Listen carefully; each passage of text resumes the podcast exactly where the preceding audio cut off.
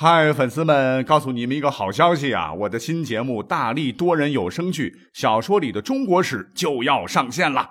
想要了解新节目或者跟我互动聊天，赶快来加入 VIP 粉丝群，入群二维码就在本期节目的声音简介中。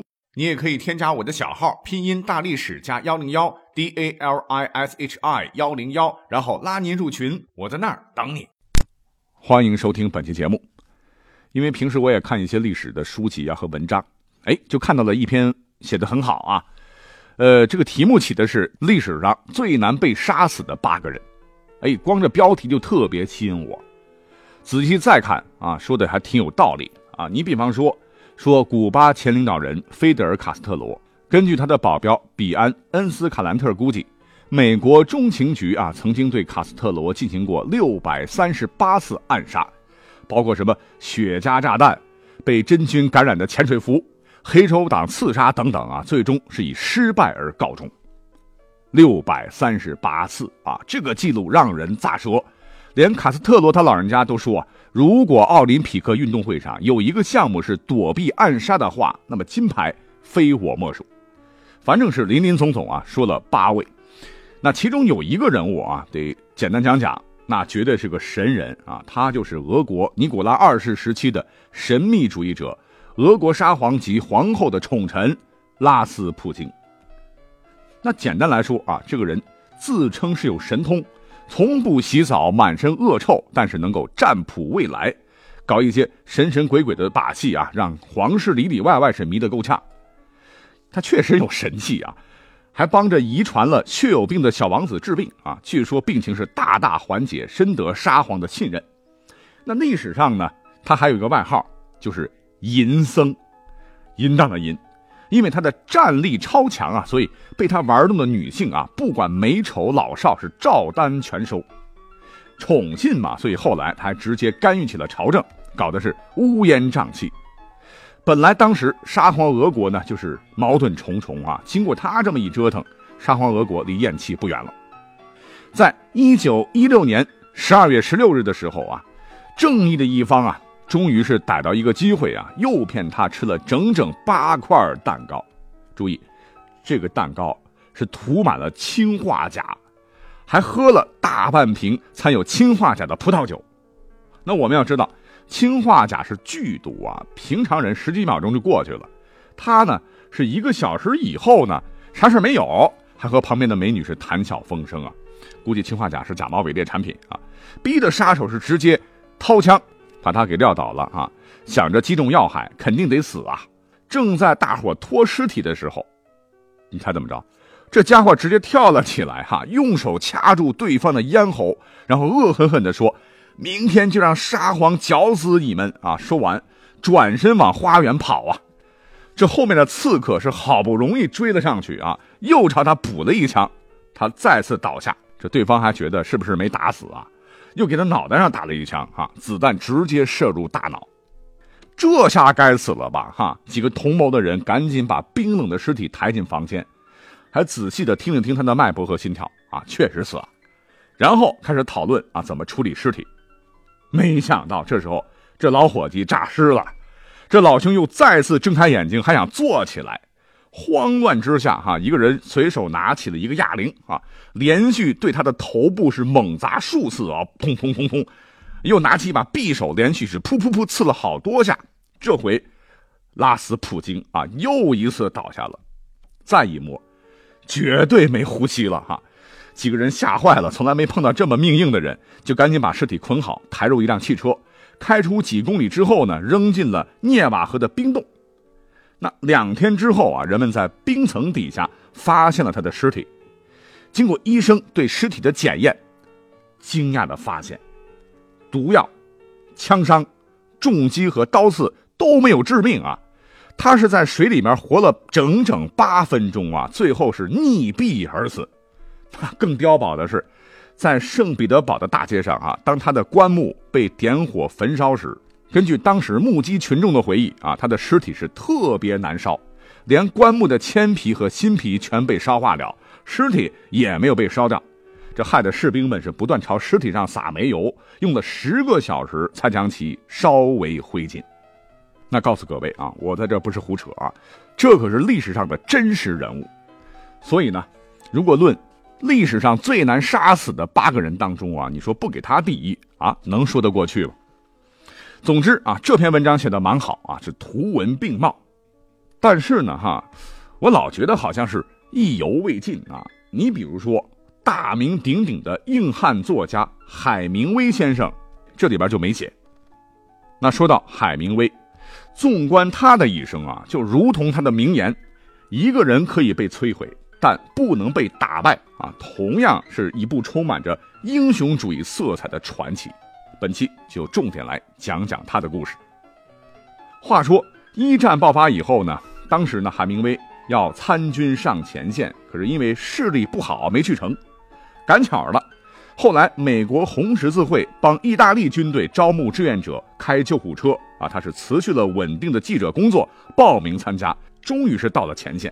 那一年他才整整十八岁。就在这次战场上啊，他和死神来了个亲密拥抱啊。原因是被奥地利军队的迫击炮击中，直接浑身被炸成了窟窿眼啊，身中是二百二十七块弹片。但是啊，当他从昏迷中醒来后，你想啊，一般人疼都疼死了啊，他竟然是忍着痛。把一名意大利伤兵是硬是拖回了后方。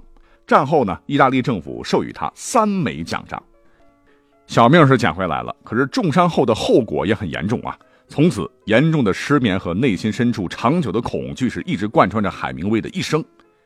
那也许是劫后重生啊，对战争有着深刻的体验。一战以后呢，他把自己对战争的感受啊写成了《太阳照常升起》和《永别了武器》。开创了一种全新的英文写作风格，让世界顿时惊艳啊！从此确立了海明威在文坛的地位。那一年他很年轻啊，才二十岁。紧接着啊，二战又爆发了。当时呢，他人在古巴啊，很有勇气，是把自个儿的一个船呢伪装成了纳粹潜艇的补给船，每天是在海上晃悠。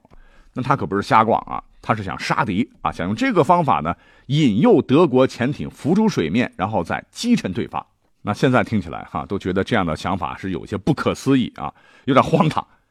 但人家真这么干了，还成功的说服了当时美国海军情报处啊，给他个人提供了火箭炮、手榴弹和机关枪。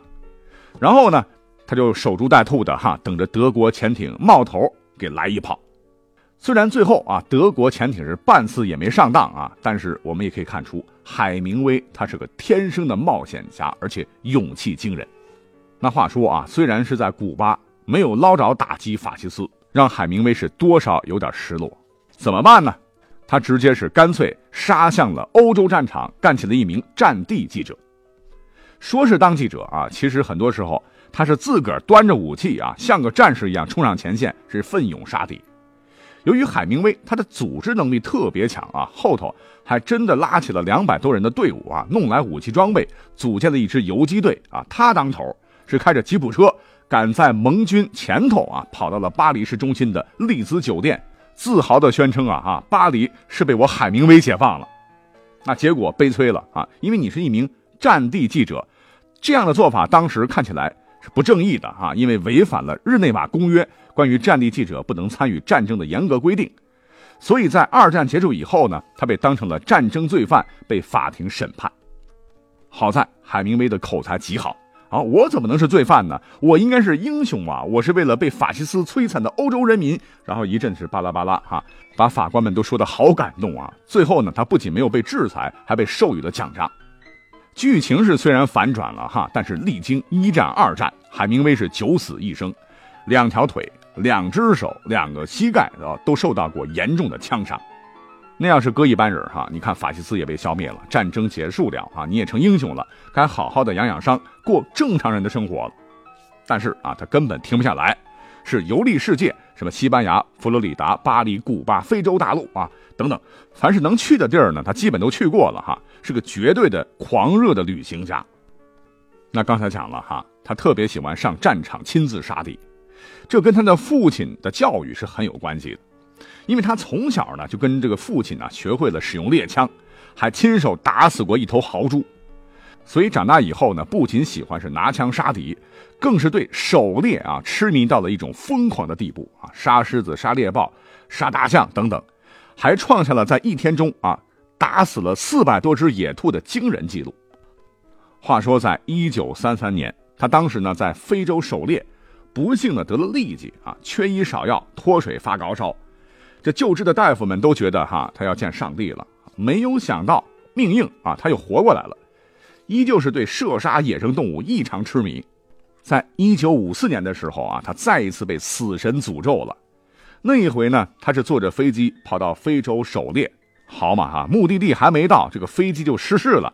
迫降在一片灌木丛，当时他的第四任妻子玛丽是摔断了两根肋骨，他是扭伤了肩膀。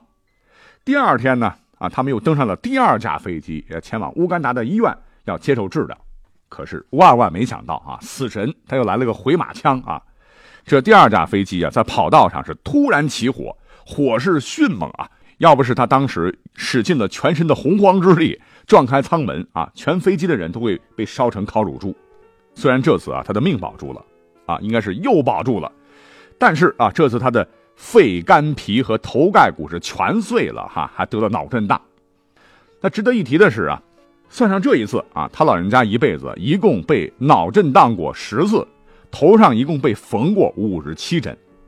这一次事故呢，很多人都以为他是必死无疑。当时有很多美国的报纸都登出了这位著名作家的死讯，让不少读者是痛苦难过了好一阵。除了哈，他对狩猎乐此不疲啊，那别的爱好，那让人看起来也是绝对的疯狂啊。比如说，他还特别喜欢西班牙的斗牛，啊，专门是跑到西班牙看斗牛，是看了好几百场，亲眼目睹过几千头牛被杀。有一回啊，实在是按耐不住啊，是亲自披挂上场，但很不幸啊，又被公牛撞成重伤哈，在医院躺了好一阵儿。那除此之外啊，还特别爱好拳击啊，经常和拳手对打，直拳、摆拳、勾拳也不管啊，浑身上下多少个钢钉，是想打就打。他呢还特别喜欢捕鱼，不是现在的休闲运动项目垂钓那种啊，而是要亲自跳下湍急的河水中啊，用手去抓。曾经呢，有一天他捉了七条马林鱼，这马林鱼可不是小鱼小虾，大型鱼类啊。最高纪录是抓过一条重达五百多公斤的马林鱼，五百多公斤，半吨呢！所以很长很长时间哈，这个世界纪录啊都是他保持着。这好捕鱼嘛，所以他再次和死神是擦肩而过啊！怎么回事？那天呢，他正在巴哈马群岛，忽然间是海面来了一群鲨鱼，这海明威二话不说，抓起身边的冲锋枪，朝着鲨鱼是一阵子突突突啊！悲催了啊！一颗子弹是不小心打中了自个儿的腿，你想啊，直接是贯穿伤啊！好在离动脉还有一点点距离，救治及时，要不然海明威这个时候啊那就得挂了。至此，海明威是全身上下没有一处好地方啊！你说如此不爱其肉体，缝缝补补，这这这样造物主上帝他老人家情何以堪？可能真的上帝发怒了哈！所以中年以后的海明威啊，得过炭疽病、疟疾、肺炎、皮肤癌。肝炎、糖尿病、高血压，点点点。可是最让他痛苦的还是得了抑郁症。仅仅在一九六一年春天，根据记载啊，他就为此接受过二十五次的电击治疗，是饱受疾病摧残。其实，比起这些命运中的多舛，哈，年过半百的海明威遭遇到了人生当中最大的一次挫折，那就是创作力开始衰退了。作品质量是大大不如以前啊，尤其是在一九四九年，他的朋友啊福克纳拿到了诺贝尔文学奖，这件事让他非常失落。当时外界都说啊，海明威的文学创作之路终结了啊，江郎才尽呢。可他们呢，应该知道，海明威能干过这么多正常人看起来都出格的事儿，往往是死神都奈何不了他多次啊。也正是源于他不服输的精神。正如他所说啊，勇气就是压力之下的优雅。已经五十三岁的海明威，在古巴写的一篇中篇小说，再次震惊世界文坛。那这部小说哈，与其写的是一位老年的古巴渔民与一条巨大的马林鱼在离岸很近的湾流中搏斗而展开的故事，其实我们结合海明威的经历哈，倒不如说他写的几分像他自个儿的亲身经历。这篇小说写的太好了啊，相继获得了1953年的美国普利策奖和1954年的诺贝尔文学奖，为他奠定了在世界文学中的突出地位。而这部小说就是到现在仍然是畅销书的《老人与海》。话说，时间走到了1961年7月2号，这个绝对是被命运杀不死的小强哈，不管是他的作品当中塑造的形象。还是他那富有传奇色彩般的硬汉人生，随着他手里猎枪的一声闷响，他结束了生命啊，享年六十二岁。是因为家庭原因，还是因为家族遗传，还是因为伤痛让他的躯体不能承受，还是因为不能再写作而心灰意冷啊？总之，关于他的自杀的原因，到现在来讲都是一大疑案。所以你想啊。战争、意外、伤痛都没有夺走他老人家的生命啊，反而了结自个儿的恰恰是他本人。所谓是无言的死，就是无限的活啊！你能说海明威一辈子的遭遇不符合今天的题目吗？好，我们是一档不太严肃的历史节目啊，平时工作忙呢，完全是用业余时间来做节目，所以节目做的呢也比较业余啊，有不足之处，请列位多多包涵。好，感谢收听本期节目，我们下期再会。